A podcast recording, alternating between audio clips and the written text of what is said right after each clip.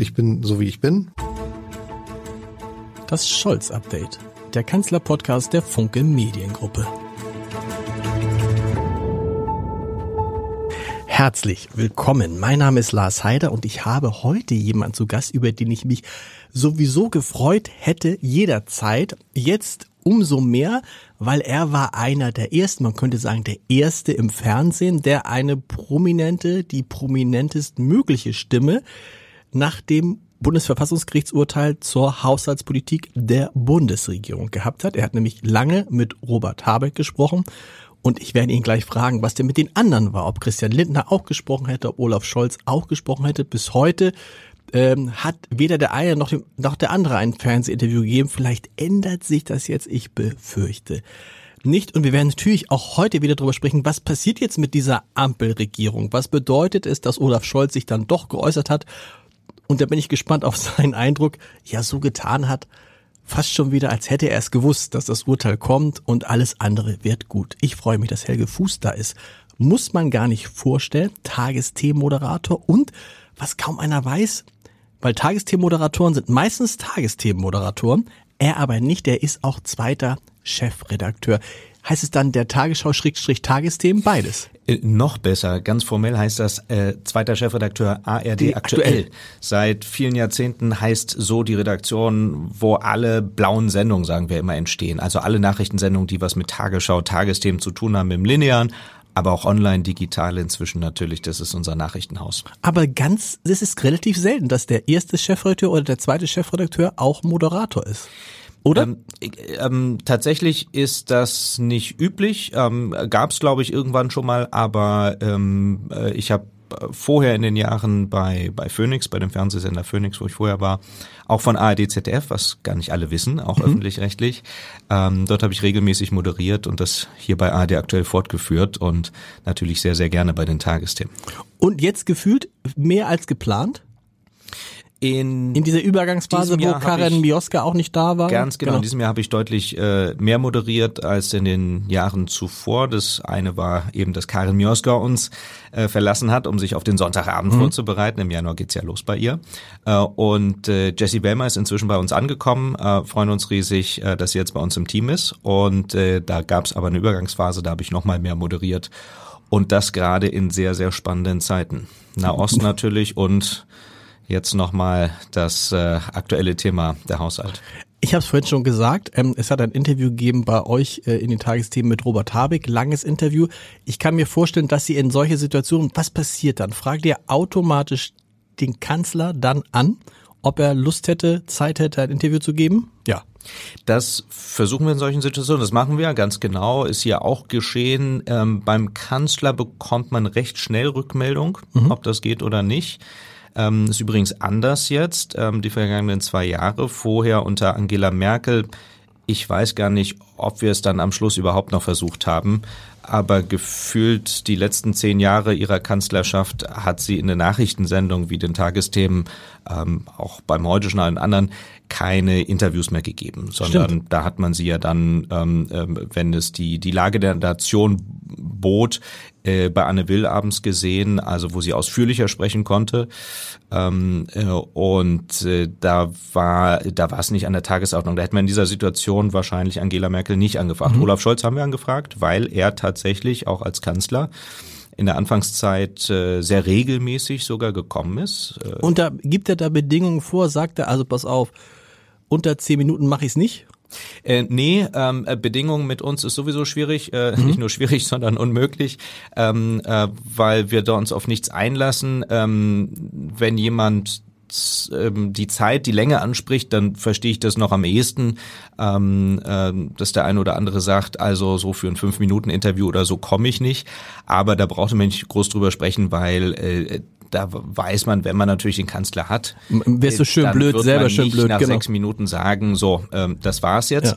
Ja. Ähm, äh, und äh, nein, äh, wir haben, wir sind in den vergangenen Jahren flexibler geworden mit den Interviews, mit den Sendelängen und wir haben auch viel mehr Interviews in den mhm. Tagesthemen.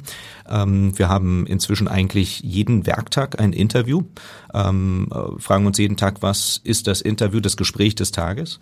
In diesen Tagen am liebsten natürlich mit dem Kanzler äh, oder mit Lindner oder Habeck. Äh, und in der Länge sind wir flexibler geworden, die waren früher kürzer. Und heute machen wir sehr abhängig davon, wie viel das Thema ähm, und die Person wohl trägt ähm, und äh, sind da sind da wesentlich flexibler geworden. Das macht mehr Sinn und äh, hat einen größeren Mehrwert, finden wir. Der Kanzler hat abgesagt und hat auch in den Tagen danach nicht zugesagt. Gibt es dann eine Begründung dazu? Manchmal gibt es die, hier war es jetzt, ähm, äh, war es ja nicht so überraschend, ähm, weil ziemlich klar war in der Situation, wenn er spricht, dass er vielleicht nicht in eine einzelne Sendung zuerst mhm. geht, sondern wie er es dann auch gemacht hat, ähm, am Schluss dann in dieser Variante mit diesem kurzen Video-Statement, ähm, was ja erst auch anders angekündigt war. Das war ja an dem Tag, ich glaube am Freitag mhm. war es, äh, ähm, war ja auch nochmal interessant. Jedenfalls kam es so rüber, dass äh, der Bundeskanzleramtschef äh, ankündigte, dass Scholz sich äußern wird ähm, und erstmal viele dachten, er spricht wirklich irgendwie oder gibt eine PK oder wie auch immer äh, und dann später der Regierungssprecher sagte, nee, ähm, ich ergänze nochmal, es geht um ein Video-Statement. Ähm, zumindest kam das ähm, äh, etwas chaotisch rüber ähm, äh, und dann war es eben am Schluss dieses Video. Also wir hatten da gar nicht unbedingt erwartet, dass, ähm, dass er in eine Fernsehsendung geht, aber probieren natürlich immer äh, und die zwei anderen wichtigen Köpfe in diesen Tagen, die Zentralen, sind natürlich der Finanzminister und der Wirtschafts- und Klimaschutzminister, den, die wir natürlich beide auch mal angefragt haben. Der und Finanzminister hat, verbessert mich, bisher auch nirgendwo großartige Interviews gegeben. Man sieht verschiedene Mitglieder der FDP, die sich dann äußern. Genau, alle oh. haben sich inzwischen geäußert. Aber nicht. Bei uns war es dann beispielsweise Christian Dürr, der genau. Fraktionsvorsitzende. Auch Christian Lindner hat ja inzwischen äh, ähm, diverse Male ähm, Stellung genommen. Aber es zögern alle bis auf Habeck äh, im Moment noch irgendwie in Sendungen für ausführlichere Interviews zu geben, weil anscheinend die Antworten fehlen. Ähm, wie fandst du denn das, ähm, was der Olaf Scholz da gesagt hat? Wenn man sich dieses, waren glaube ich knapp zwei, zwei Minuten. Ich glaube 2,40, 2,30 oder, so, oder irgendwo knapp. Und dann hört man ja. sich das so an und ich dachte, jetzt bin ich mal gespannt. Weil ja alle mitgekriegt haben, so, das Ding geht jetzt mit ihm nach Hause. Also es war offensichtlich seine Idee, geboren zusammen mit Wolfgang Schmidt und mit seinen engsten Vertrauten und so. wenn man Scholz kennt, weiß man auch, wie das abgelaufen ist. Das geht schon, das ist gut ein Jurist, ne, der ja auch wissen muss, was da passieren kann. Und dann sieht man, habe ich gedacht, jetzt kommt dieser Film und der Film wird so wirken wie, naja, ich habe alles schon gewusst, äh, wird alles nicht so schlimm, ich habe auch eine Idee, wie es weiter nach vorne geht und macht euch mal keine Sorgen. So ein bisschen war das so. Es war ja nicht so, tut mir leid, da haben wir uns ein bisschen geehrt, sondern nein, alles kommt wie es. Also das typisch ja Scholz. Ganz genau. Und es ist ja durchaus auch eine legitime Kanzlerrolle, ähm, Ruhe und Sicherheit mhm. reinzubringen, mhm. gerade bei diesem Thema. Die Frage ist nur, weshalb macht man das nach einer Woche? Äh, das, was er da gesagt hat, hätte er auch früher sagen können, glaube ich. Ähm, und nicht nur, weil wir hier so gemütlich vom Tisch aus das beurteilen, mhm. sondern ich glaube auch im Rückblick kann man sagen, das hätte er auch früher sagen können und diese Ruhe rein oder Sicherheit vermitteln können. Und vor allem, wenn man es in kurz zusammenfasst, ist es ja, er hat eine Woche nach dem Urteil gesagt, dass er sich in einer Woche ähm, in einer Regierungserklärung mhm. äußern wird. Ähm, äh, also zwei Wochen danach dann im Parlament nun. Ähm, äh, das, äh, das ist natürlich bei diesem Thema, Stichwort Wirtschaft, wo es ja viel um Vertrauen, um Sicherheit geht. Äh, und nach allem, was wir hatten, Stichwort Heizungsgesetz und so weiter, ähm, da kann ja niemand mehr, die Wirtschaft nicht, niemand mehr noch weitere Unsicherheit gebrauchen. Mhm. Aber dieses lange Warten lassen, bis etwas gesagt wird. Und dann dieses kurze, knappe Statement, wo am Anfang ja äh, die richtigen Fragen genannt wurden.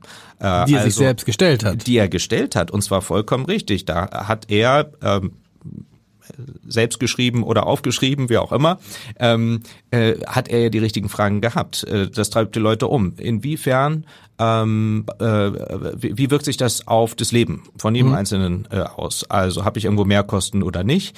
Äh, was ist noch sicher an Zuschüssen, äh, was nicht? Die Fragen waren richtig gestellt. Ich bin mir aber nicht sicher, ob nach gut zwei Minuten jeder darauf Antworten gefunden hat außer so eine grundsätzliche Beruhigung, wir arbeiten dran. Es kommt also, ich habe so mitgenommen, es kommt alles so, wie wir es gesagt haben, wie ich es gesagt habe. Nicht ich, sondern der Bundeskanzler. Das ist äh, ja so kommt es rüber. So, so kommt es rüber. So kommt es rüber und und gleichzeitig aber ähm, ich weiß nicht, ob jeder die zwei Minuten außer vielleicht so dieses Gefühl jetzt, was du zusammengefasst mhm. hast, ob, ob ob man das so zusammenfassen könnte wirklich. Die Bürgerinnen und Bürger, die sich dieses Video anhören.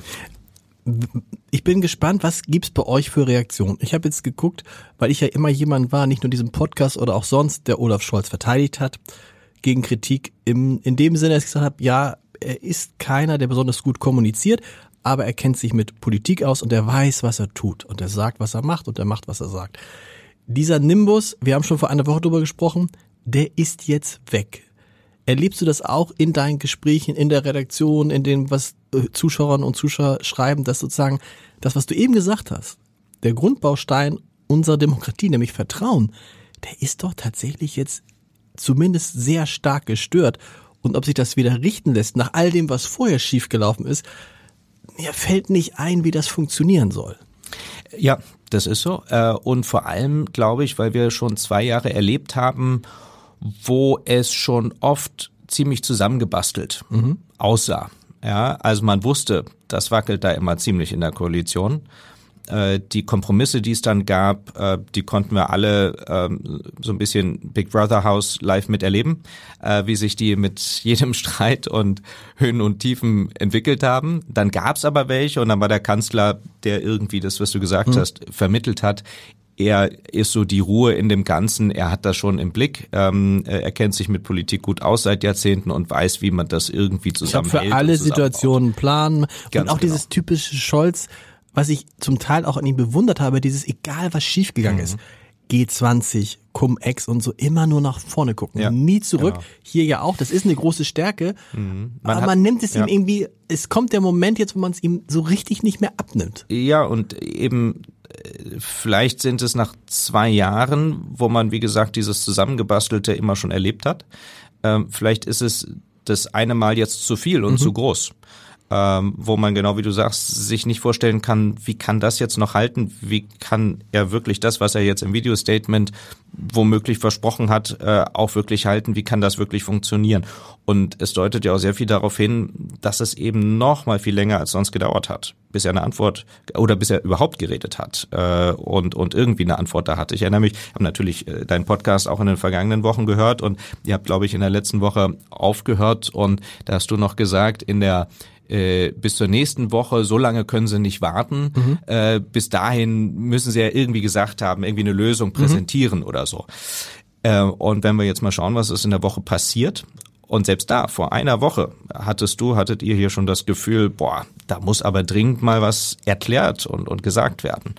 Ja, und dann ist dieses Video-Statement, diese gut zwei Minuten gekommen. Es gab ein paar andere Statements, Interviews irgendwie. Äh, und ansonsten weiterhin viele Fragezeichen. Und bis heute sind wir noch nicht viel weiter. Ja, und die Haushalts, äh, Haushaltsberatungen sind erstmal verschoben worden. Die Verabschiedung des Haushalts ist erstmal verschoben worden. Genau. Der Spiegel erschien dann, oder ja, erschien dann mit dem, mit der, mit, glaube ich, mit die Schlagzeile ist Absturz eines Besserwissers. Und das war, das fand ich, das war auf den Punkt gebracht. Olaf Scholz hat ja schon sein Vater gesagt, dass er schon in der Schule ein Besserwisser war. Und ich habe ihn auch immer als Besserwisser erlebt, aber im positiven Sinne, dass er es oft auch besser wusste. Robert Habeck hat mal erzählt, ähm, dass eben, wenn man zu Scholz kommt als Minister, er oft immer noch eine Idee hat, die noch eins besser ist. Und deshalb hat ihm vielleicht auch keiner dann widersprochen. widersprochen, widersprochen. Ja. Mhm, mhm, und das fällt jetzt ähm, auf ihn zurück und so richtig. Mhm weiß man ja nicht, also man denkt jetzt, es gibt, die Schuldenbremse wird offensichtlich für 2024 nochmal ausgesetzt. Und dann beginnen ja jetzt schon die Debatten, kommt das, so ein SPD-Ministerpräsidentinnen und Ministerpräsidenten, die sagen, ja, Schuldenbremse ist sowieso müssen wir nochmal grundsätzlich überdenken. Genau, das, das, diese Tür haben ja einige MPs auch schon offen gehalten, parteiübergreifend. Ähm, äh, keiner äh, oder die meisten wollen es nicht jetzt direkt angehen, auch weil es gar nicht unbedingt notwendig mhm. ist, weil sie sich ja jetzt wieder eine Krücke praktisch geschaffen haben durch ähm, den äh, durch durch die ähm, äh, Notsituation äh, für dieses Jahr und womöglich im nächsten Jahr auch. Äh, damit kauft man sich Zeit. Äh, und äh, aber die nächste Bundesregierung, die Länder schon viel früher, aber die nächste Bundesregierung steht natürlich vor der gleichen Frage. Mhm. Äh, wenn man diese Grundfrage so beantwortet, dass für Themen wie Klimaschutz, ähm, für die ganz großen Themen in den nächsten Jahren einfach so viele Investitionen notwendig sind, dass man die niemals über den normalen Haushalt, egal wie gut man wirtschaftet, abdecken kann. Also ist ja die Grundfrage. Aber wenn man sagt, nee, da wird man mehr brauchen, wird jede Regierung vor dieser Frage, vor diesem Problem stehen. Äh, und ähm, ich fand hier auch interessant, äh, wenn man auf die CDU schaut, das eine sind die Ministerpräsidenten der CDU, äh, die die die Schuldenbremse zwar jetzt nicht direkt anfassen wollen, aber schon sagen langfristig kann man vielleicht mal drauf gucken, aber jetzt erstmal gut haushalten und ähm, äh, äh, so nicht nicht sofort anpacken. Aber wenn man auf Friedrich Merz schaut, ähm, ähm, der dieses ganze Thema und auch die Klage äh, und, und das Ergebnis letztlich das Urteil ja mit verkörpert hat. Ähm, Friedrich Merz selbst hat nie auf Landesebene gearbeitet, ähm, war nie politisch wirklich auf Landesebene tätig, sondern auf Bundesebene, ganz am Anfang Muss man sagen, das ist ja nie in Verantwortung. Also ne? das ist noch in Regierungsverantwortung. Absolut, absolut, genau. Aber ich äh, finde, man merkt vor allem diese Landesebene bei anderen Themen auch schon zuvor, dass man manchmal das Gefühl hat, er denkt ähm, die Landesebene nicht mit. Und zwar ähm, allein schon äh, parteipolitisch für ihn, weil eben er ja diverse Landeschefs äh, und MPs hat aus der eigenen Partei, die in den Ländern äh, das genau. eine oder andere vielleicht gar nicht so gut finden. Ja, und vor allem, die genau dasselbe gemacht haben. Das fand ich jetzt auch interessant in dieser Woche. Es ist vieles interessant, wenn man so sieht, wie sich so eine Sache entwickelt. Dass es ist ein gefühlt ein Sieg gewesen für die äh, CDU, nicht nur gefühlt, es ist ein Sieg für die CDU, aber immer kritischer wird das be bewertet. Also auch die Rolle von Friedrich Merz und so nach dem Motto, ja, als Opposition ist man in der Pflicht, vielleicht in der Pflicht zu sagen, das ist verfassungsfeindlich und das, aber am Ende hat Friedrich Merz damit ja auch so wird es dann kommentiert, Deutschland geschadet. Und ich bin mir nicht sicher, ob er sich nicht auch selbst damit geschadet hat. Ja, also das sind, sind halt zwei verschiedene Ebenen. So das, das rechtliche, ich glaube, da lag eher Habeck falsch, als er in seinem Deutschlandfunk-Interview ja. ähm, durchaus, ich glaube, man kann sagen, aggro war und am Schluss dann noch gesagt hat, alle sollen sich schön bei Friedrich Merz bedanken. Ähm, äh, dabei hat er vergessen, dass die, dass die Bundesregierung einfach hier einen Fehler gemacht hat, mhm. so und das Gericht das so gesehen und entschieden hat. Ähm, das ist die rechtliche Seite. Beim politischen ist genauso wie du sagst. Ähm, da ist die Frage, äh, ist es das kurzfristige Ziel ähm, der der CDU, der Union, ähm, die Ampel, der, der Ampel des Lebens so schwer wie möglich zu machen, was jetzt legitim ist für eine Opposition. Ähm, äh, aber die Frage ist, wie weit das geht, ähm, äh, wie, wie weit das gehen sollte, äh, wenn man vielleicht doch ans Land insgesamt noch denkt. Also die Frage ist, ähm, war das wirklich ähm, so mit dem Ziel gedacht, ähm, äh, hier haben wir einen Punkt, äh, hier müssen wir reingehen oder äh, ist es der legitime Punkt eben, ähm, äh, wenn man sich mit Haushaltspolitik beschäftigt und das vielleicht wirklich grundauf falsch fand. Und das ging ja nicht nur Friedrich Merz so und der CDU und der Union, sondern äh, wir wissen ja alle, es gab viele Warnungen, gab viele, die gesagt haben, äh, das kann man so nicht machen. Ähm, äh, so, aber vielleicht war es für Friedrich Merz äh, langfristig, sollte er Bundeskanzler werden. Ähm, vielleicht ein Eigentor, ja. Vielleicht war es auch kurzfristig es ist so interessant dann zu sehen, wer sich äußert. Du hast gesagt, Robert Habeck im Deutschlandfunk noch deutlich aggressiver als dann abends bei dir. Äh, trotzdem muss man einmal sich fragen, warum hat Robert Habeck so einen Spaß daran, oder Spaß oder Na, Spaß das nicht aus, nein, Spaß aber, ja, aber genau. warum macht er das? Warum ist er immer derjenige, der sich stellt? Er ja. war ja, das ist auch noch was anderes, dass er am Dienstag bei Markus Lanz war, wo er weiß, da passiert ihm relativ wenig. Markus hat zwar auch hart nachgefragt, gar keine Frage, aber dann gibt's halt zwischendurch schon mal so einen Satz wie, ähm, das, wie war das?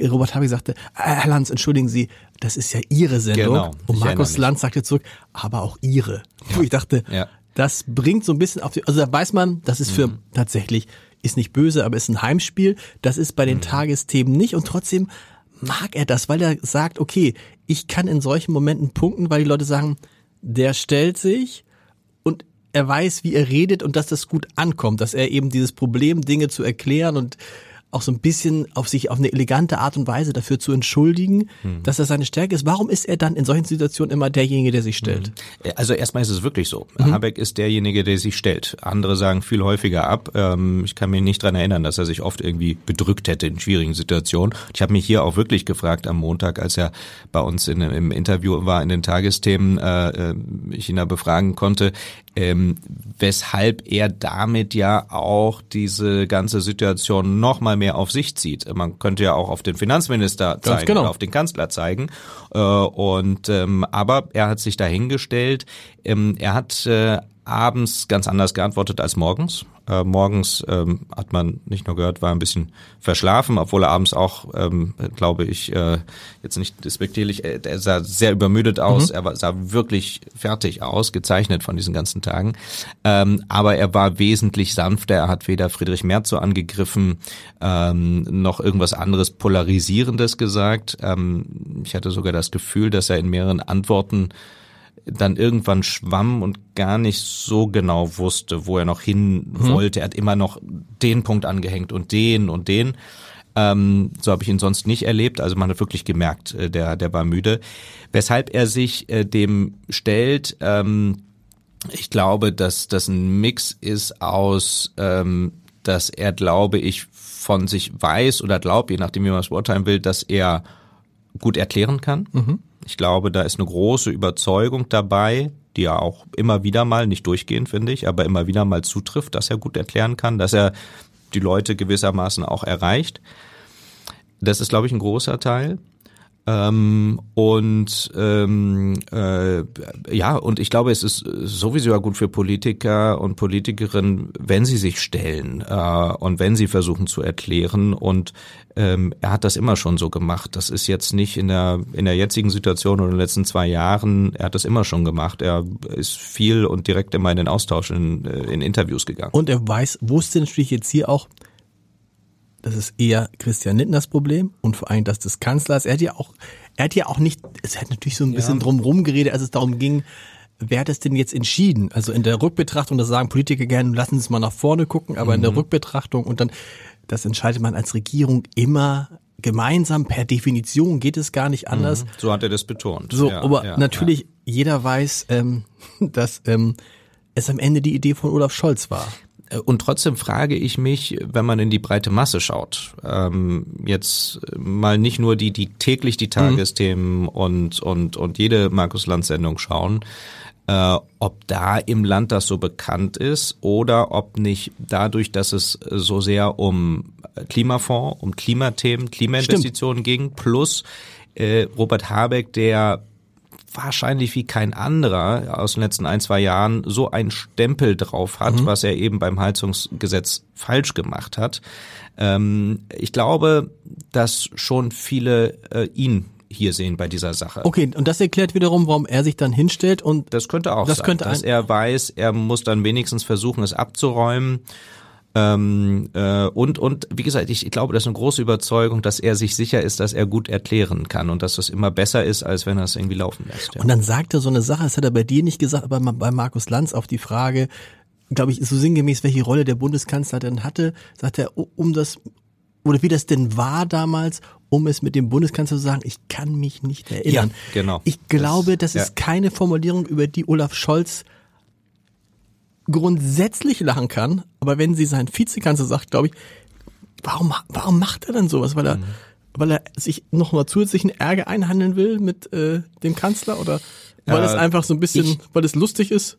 Äh, ja, ich war in dem Moment, ich, äh, ich habe es gesehen, ich glaube, das mhm. war auch bei Lanz war bei im Lanz, genau. Gespräch. Genau. Ähm, ich war überrascht, weil er an der Stelle eigentlich ich hatte erwartet, dass er diplomatisch bleibt. Äh, was er auch eine ganze Zeit war, genau. Genau, so was er was er war und ähm, äh, es war ein ein schelmisches. Äh, jetzt sage ich jetzt zwischen den Zeilen noch mal ganz deutlich, wie es eigentlich war. Genau. Ähm, womöglich zeigt das, äh, wie die Stimmung hinter den Kulissen ist und zwischen den Protagonisten.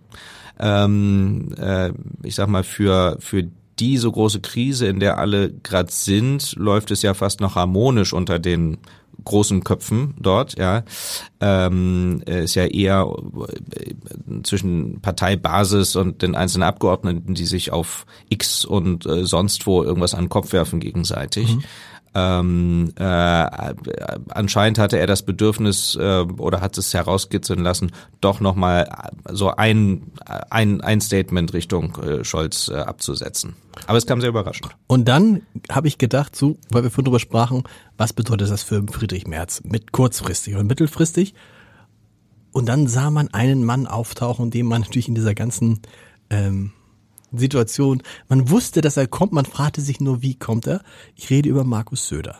Der, können wir gleich drüber sprechen, mhm. jetzt Neuwahlen gefordert hat bis zum Sommer.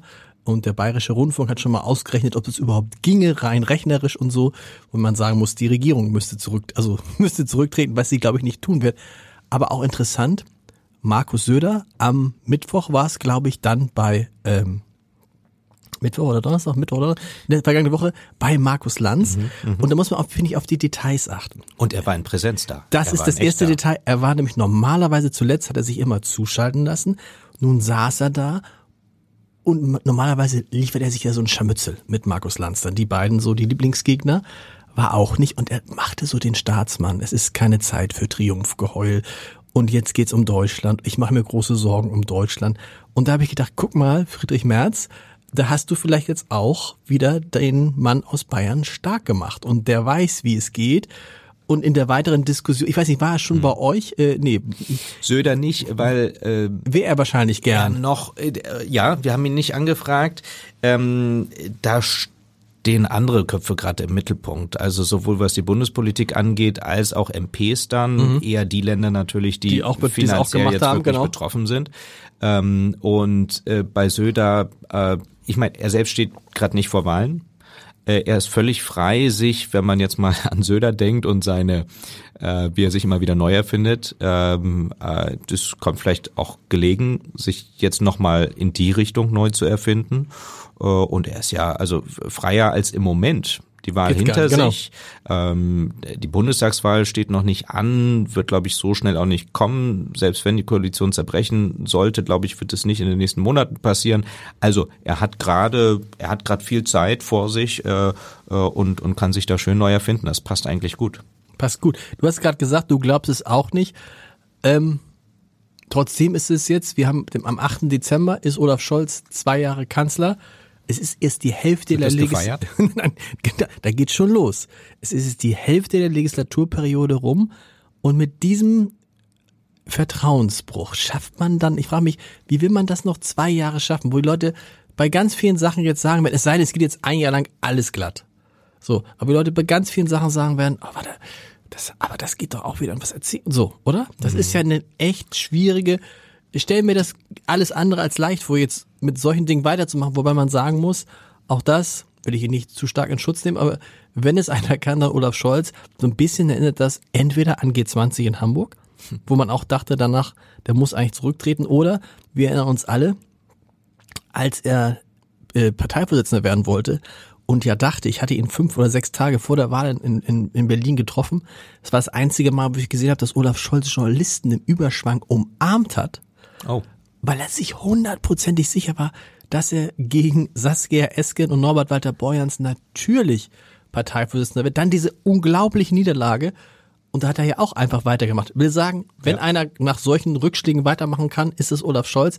Aber wie soll das tragen? Zwar, mir fehlt dafür wirklich, äh, Journalisten neigen immer dazu zu übertreiben, aber mir fehlt da wirklich an dieser Stelle komplett die Fantasie. Ja, ich glaube aber, die Koalition wird noch ganz lang durchhalten. Ähm, bis zum Ende, davon kann man ausgehen, ja. Genau, genau, womöglich wirklich bis zum Schluss, weil äh, der Moment wäre ja jetzt gewesen. Also sowohl für einen Christian Lindner, diesen berühmten Stimmt. Spruch zu sagen, äh, lieber nicht regieren äh, als falsch regieren, Ähm, äh, so, weil äh, falscher als jetzt geht es aus FDP-Sicht ja nicht mhm. mehr. Ja, also vorher waren es ja alles äh, bei allem Chaos, was es schon gab und einem öffentlichen Streit, aber es waren immer Kompromisse, wo auch die FDP sagen konnte, wir haben das verhindert, wir haben das verhindert, wir haben das verhindert.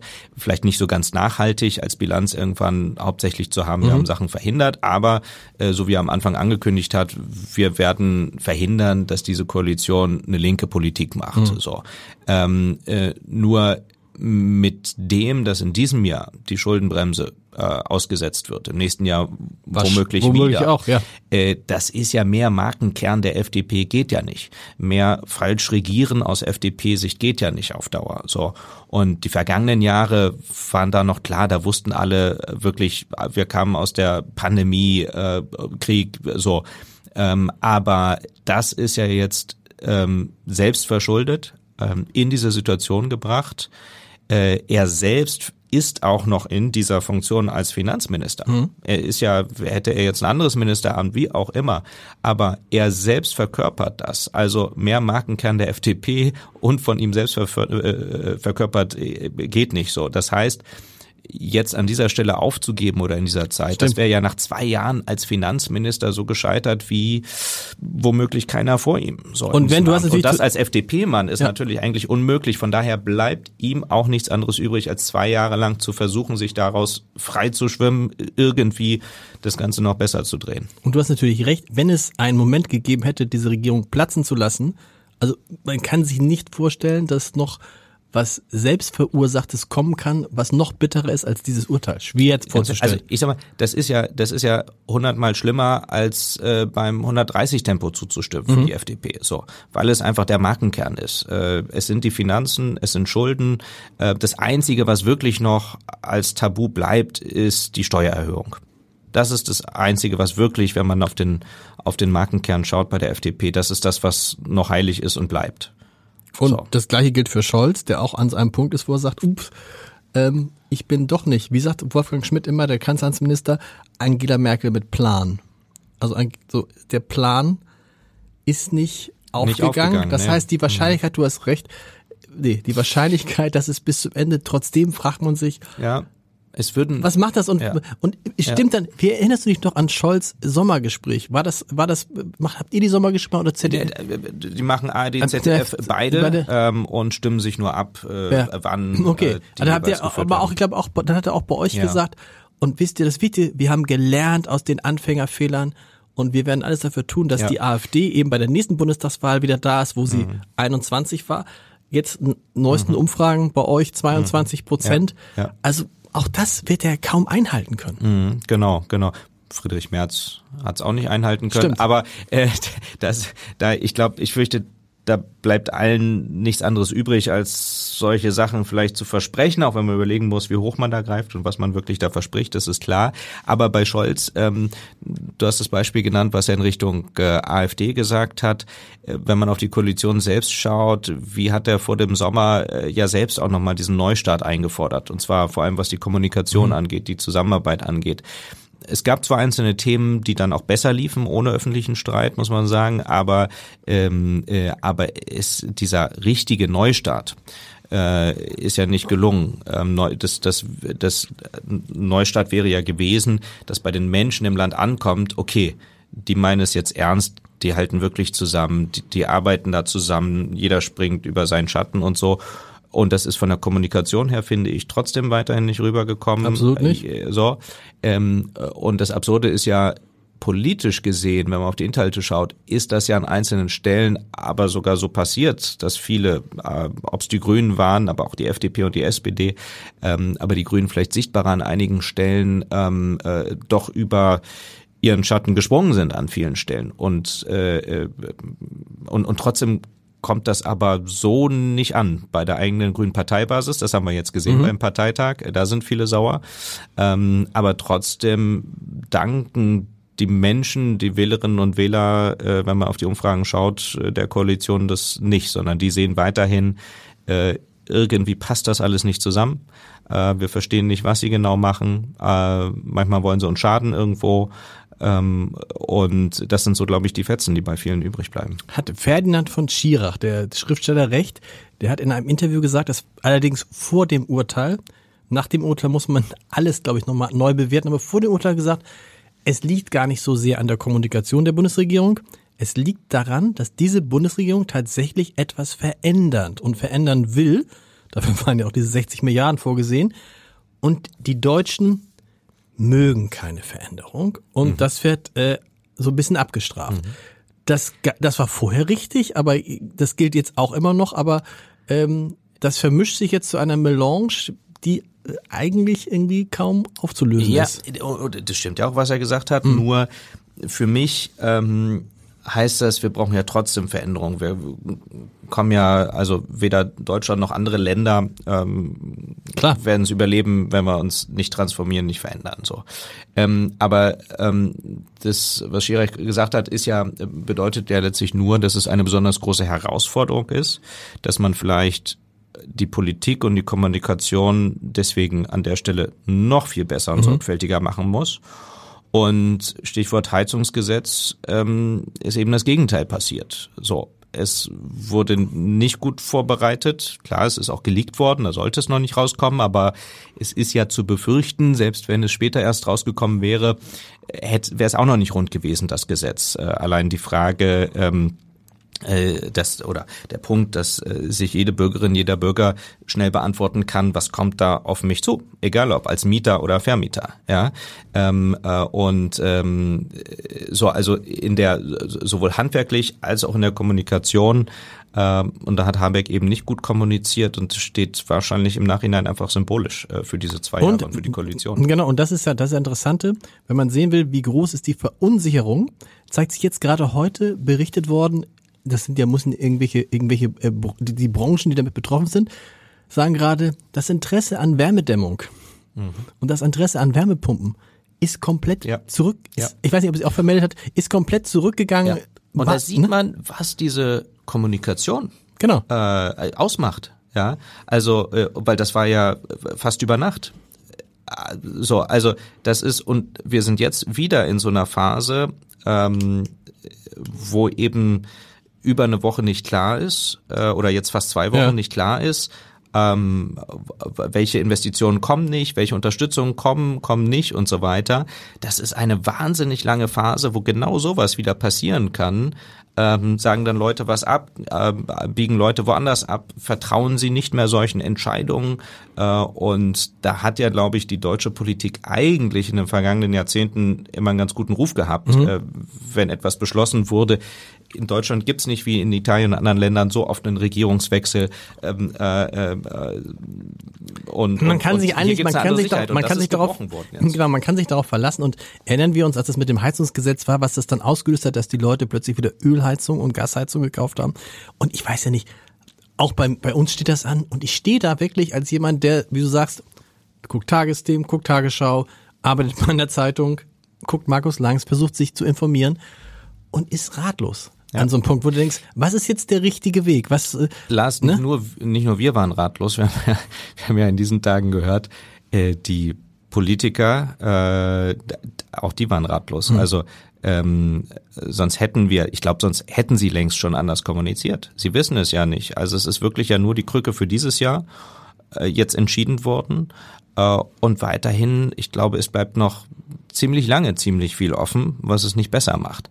Ähm, und, äh, ähm, und das hatten wir natürlich, ja, beim Heizungsgesetz hat sich auch lang hingezogen, aber das war dann letztlich ein kleiner Bereich. Ja. Jetzt sprechen wir ja über ganz grundsätzliche Investitionen und und und Nein, ähm, noch eine, eine grundsätzliche Frage jetzt sozusagen irgendwie es geht ja nicht um diese 60 Milliarden, sondern auch um 200 Milliarden. Ja. Es sind ja grundsätzliche Fragen, die jetzt auftauchen und was auch noch hinzukommt äh, für die äh, Ampelregierung schwierig. Bisher konnten sie immer sagen, naja, gucken Sie mal, Volker Wissing hat es in diesem Podcast gesagt, was habe ich da vorgefunden? Nichts haben die gemacht. Fünf, 16 Jahre, nichts. Und das sagen die anderen ja auch alle, oh, so.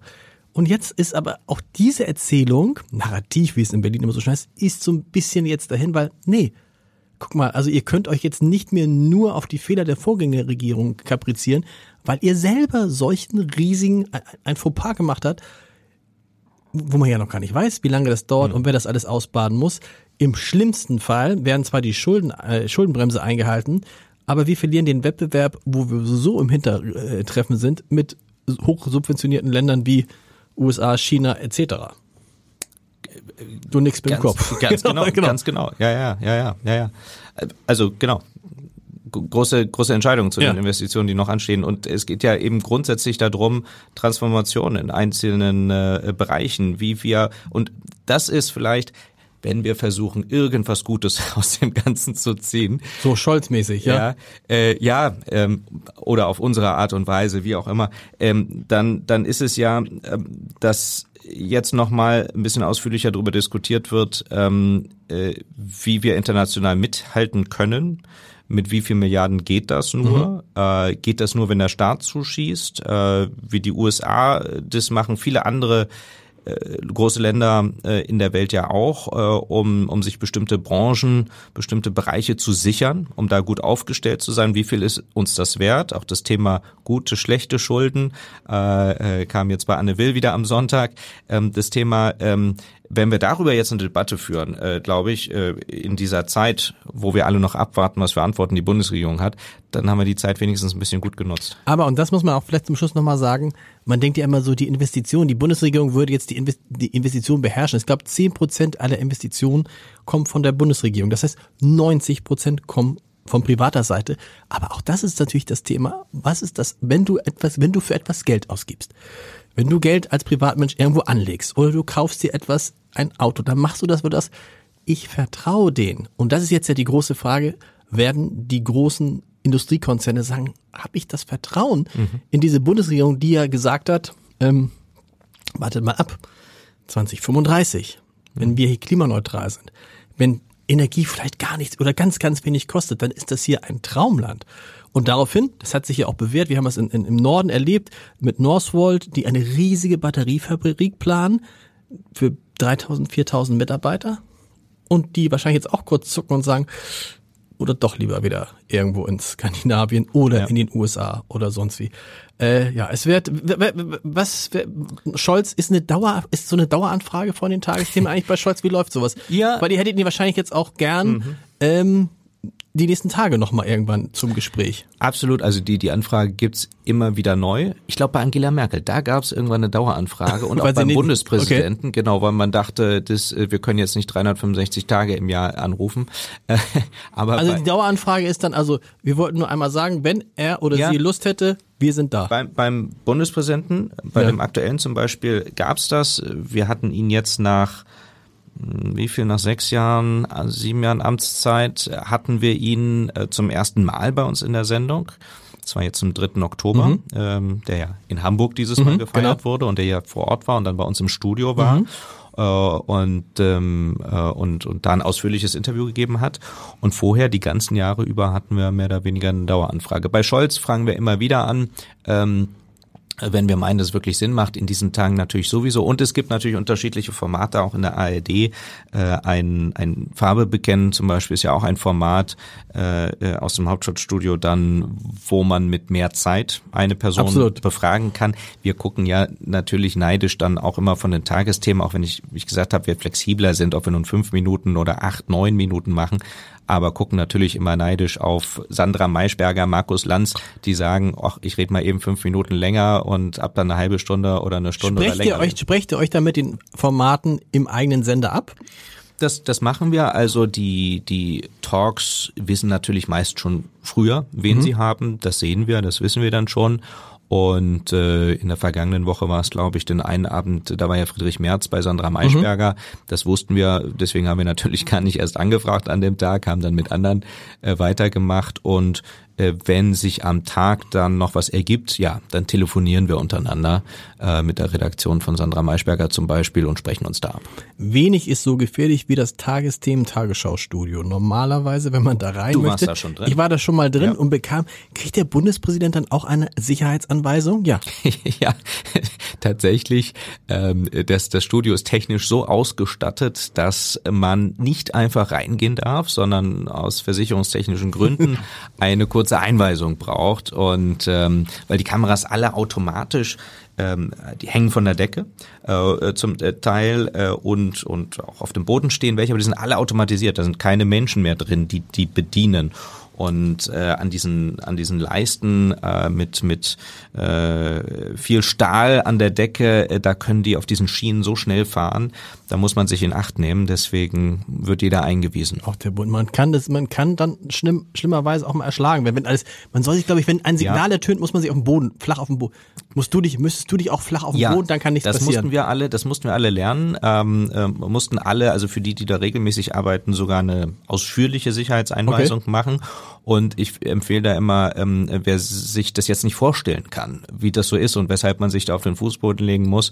Äh, auf YouTube äh, gibt's eine tolle alte Folge von Verstehen Sie Spaß, so alt noch gar mhm. nicht, ein paar Jahre alt. Ähm, da wurde Stimmt. Ingo Zamperoni reingelegt. Äh, und der ähm, fand sich dann in dieser Situation wieder, dass er sich an diese Anweisung erinnern musste, weil er sich auf den Boden legen musste und die Kameras verrückt gespielt haben. Also das lohnt sich. Einfach mal auf YouTube äh, verstehen Sie Spaß und, und, und Tagesthemen eingeben. Gemein. Helge, vielen ja. Dank. Bei nee, dir haben wir das nicht gemacht. Nee, nee, das war sehr nett. nächste, nächste Woche an dieser Stelle kann man jetzt sagen, Spiegel Bestseller-Autor und ehemaliger Bildchefredakteur Kai Diekmann. Warum? Wissen viele, aber einige wird auch nicht. Ein großer Kenner Israels, sehr, sehr oft da, sehr, sehr viel für die deutsch-israelische Freundschaft äh, getan und ich will mit ihm dann natürlich über die Lage in Israel sprechen. Bis nächste Woche. Tschüss.